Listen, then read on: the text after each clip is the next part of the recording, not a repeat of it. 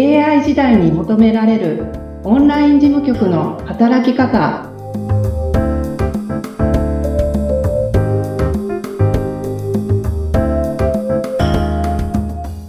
こんにちは。オンライン事務局トレーニングスクール代表の斉藤智子です。よろしくお願いします。よろしくお願いいたします。そして今日も、えー、元吉本南明がお尋ねしていきたいと思います。よろしくお願いいたします。よろしくお願いします。はい、えー、どんどん続いていきましたけれども、斉藤さんね、えー、今回はちょっと裏側に攻めてみたいと思うんですけど、はい。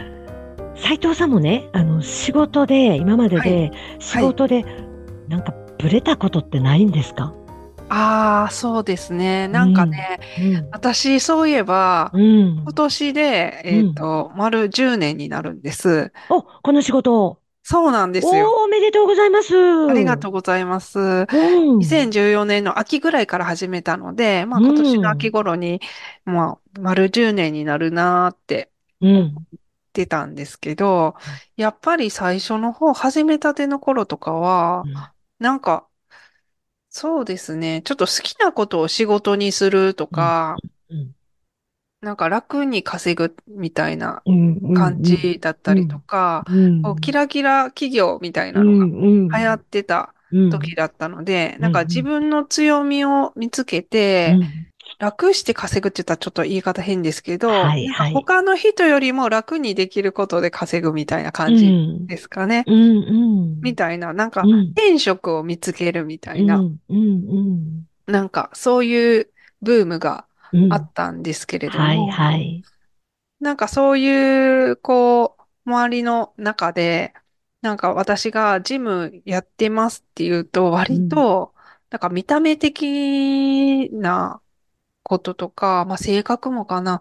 なんか、ジムって感じじゃないよねっていうのは、うん、結構いろんな人に言われたんですよ。おーで、私も今まで事務職しかやってきてなかったから、ん。事務しかできないと思ってうん。始めたので、割とうん。消極的な理由で始めてるから、うん。だから、そう言われたら、え、うん。そうなんですか？って うん思っちゃうし、うんじゃあ私何が向いてるんですかね？っはて言われた人に聞きたくなっちゃううん。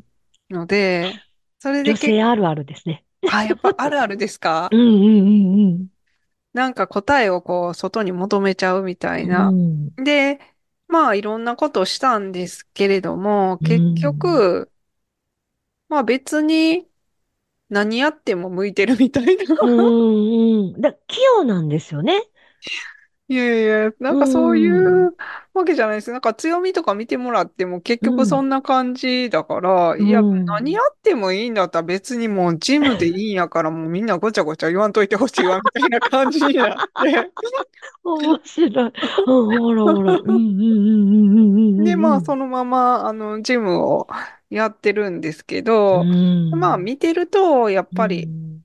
まあ私のことじゃなかったり、まあ私もまあそんな風に思ったりする気持ちはわかるんですけど、こうなんか、なんて言うんですかね、こう稼ぐこととかを、うん。こう2の次、3の次で、とにかく有名になりたいみたいな感じで、なんかその、最先端に全部乗っかっていくみたいな感じの人がいたりとか、はいはい。まあとにかく稼ぐ、うん。なんか売り上げこんだけって言って、うん。あの、やるとか、なんかその、集客の方法もやっぱりうん。流行りがあっはい。て、うん。なんか今メルマガやーって言ったらみんなメルマガ始めて、うん LINE やーって言ったら LINE に行きみたいな。うん今うん SNS 広告売っていくぞって言ったらみんなうちとか。うんで、まあその度にそれの専門のコンサルタントみたいな肩書きがこはい。う、わんさかはい。出現してみたいなうん感じになって、で、うんあなたも稼げますよみたいなこと言われたら、そうかなってうん思っちゃいますよね。ありますよね。とか、うん。なんか有名な人うに、ん。なんかこう、目をかけてもらえるチャンスがあったりとかね、うん。すごい報酬の仕事があったりとかしたら、うん。なんか、チャンスかもしれないってうん。思っってしまうかもしれないんですけど、うん。私はどうしてるかっていうと、まあうん。なんかいろんな勉強もしないといけないから、いろんな講座とかも、うん。まあいいと思ったものは受けに行ったりとか、あの、うん。もう工学とかでも、うん。あの必要だと思ったら受けるんですけれども、うん。何でもかんでもセミナージプシーとかも言いますはい、けど、はい、はい。何でもかんでもっていうわけにはいけない。し、そこで取捨選択して、自分がどっちの方向に進んでいくのかっていうのを、ある程度、こう持っておかないといけないので、やっぱり会社とかで言ったら、うん。理念とうん、かう、ん。ビジョンとか、はい。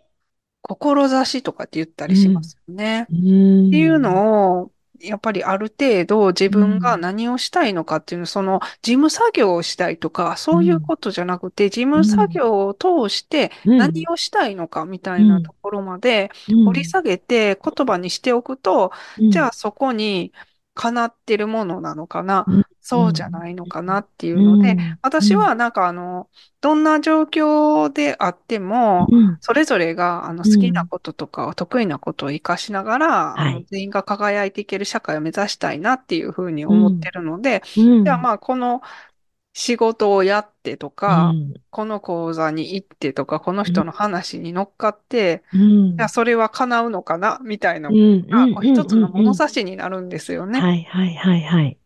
それがなかったらちょっとうん。こうなんか、らしくないようなことやっちゃったりとかね、はい。しちゃうんじゃないかなって思って、うん。なので、まあ、あの、別に理念とかなくても、うん。仕事があればできちゃうんですけど、うん。でもやっぱり長くうん。自分らしく、うん。なんか仕事とし人生と、うん。もうほとんどイコールみたいな感じにもなってくると思うので、やっぱりそういう意味で充実したものにしていきたいって思うんだったら、うん。時間があるうちに、うん。そこをなんかプロの手を借りてでも、はいはい。しっかり明確にしておくことをおお勧めします。外に原因があるって探しがちなんですよね。そうなんですよ。誰かが何に向いてるか教えてくれたりとか、うん。誰かがうん。売り上げが上がる方法を教えてくれたりとか、はい、はい。今これやからここに乗っかったら稼げるとかうん、ね。うん。ねえ、本当に惑わされる情報が本当に私たちの周りにはたくさんあって、はい。で、またそ、そ、そこを見ていくと、どんどん深みにはまった、しまったりとかもするんで、そうですね。だからやはり自分の理念って、あるに、できる限りあった方がいいんだなっていうのはそう思いですね。って。いうかなんかあると思うんですよね、うん皆さんやっぱり。うんそれをなんかうんしっかり言葉にして、うんこう守りみたいな感じで持っておけるかどうかっていううん、うん。ことだと思うんで、それがなんとなく、こう船に乗ってて、うん。なんか、ヨーロッパの方を目指してんねん、みたいなうん。感じでうん。言ってて、ヨーロッパって言ってもいろいろあるやん、みたいなうん。ところまでが、自分の中で自分の思ってるヨーロッパがどこの国なのか、うん。明らかになってないまま、うん行っちゃうとなんか思ってたんと違う国に行ってしまったみたいなね。ありそう。もうこれはもう聞いてらっしゃる方、皆さんちょっと刺さるんじゃないかなと思うんですよね。うん、生き方とビジネスと、あと生き様とかなんかそこら辺はね。そうですうね。ーん。なるほど。じゃあ、な、なんて言うんですか？自分が、こう、問うために、自分がちゃんと自分として立つためには、いつもその自分の思い、理念を、これは、あの理念に合ってるかっていうクエスチョンを自問自答するっていうことをそうでされてすね。るってことですか？なんかそこを実現でするためのうん。ステップなのかなみたいなう、ん。ステップになりうるのかなっていうところですよ。ね。うん。はい。なんか今だけ儲かるやつとかね、うん。絶対違うじゃないですか。うん。あの、今どうしてもお金が欲しいとか言うんやったら、まあわかんないですけど。いや、まあでもそれやったらちょっとパートとか行った方がいいんちゃうってなりますよね。うんうんうんうんはいうん。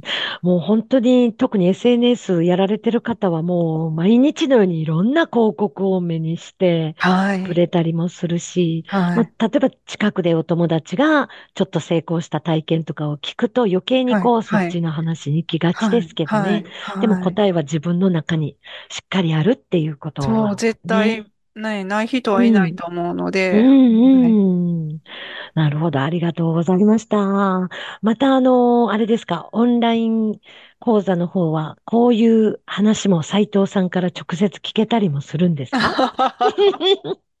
実は、実は斉藤智子さんの、こう、はい。あるある話みたいな感じで、なんか、あまあまあ、ちょっとなんかうんこの講座の中には組み込まれてないですけど、うんうんうんうんまあこうエピソードとしてね、こう流ねれでこうちょっとお話ししたりとかすることはあります。なるほど。はい。いやー、もうぜひぜひ、あの、受講された方、たくさん聞いていただけたらと思っております。はい、えー、オンライン事務局の働き方講座、ホームページ URL は概要欄に貼っております。ぜひご覧ください。えー本日も斉藤智子さんありがとうございました。ありがとうございましたあ。次回もよろしくお願いします。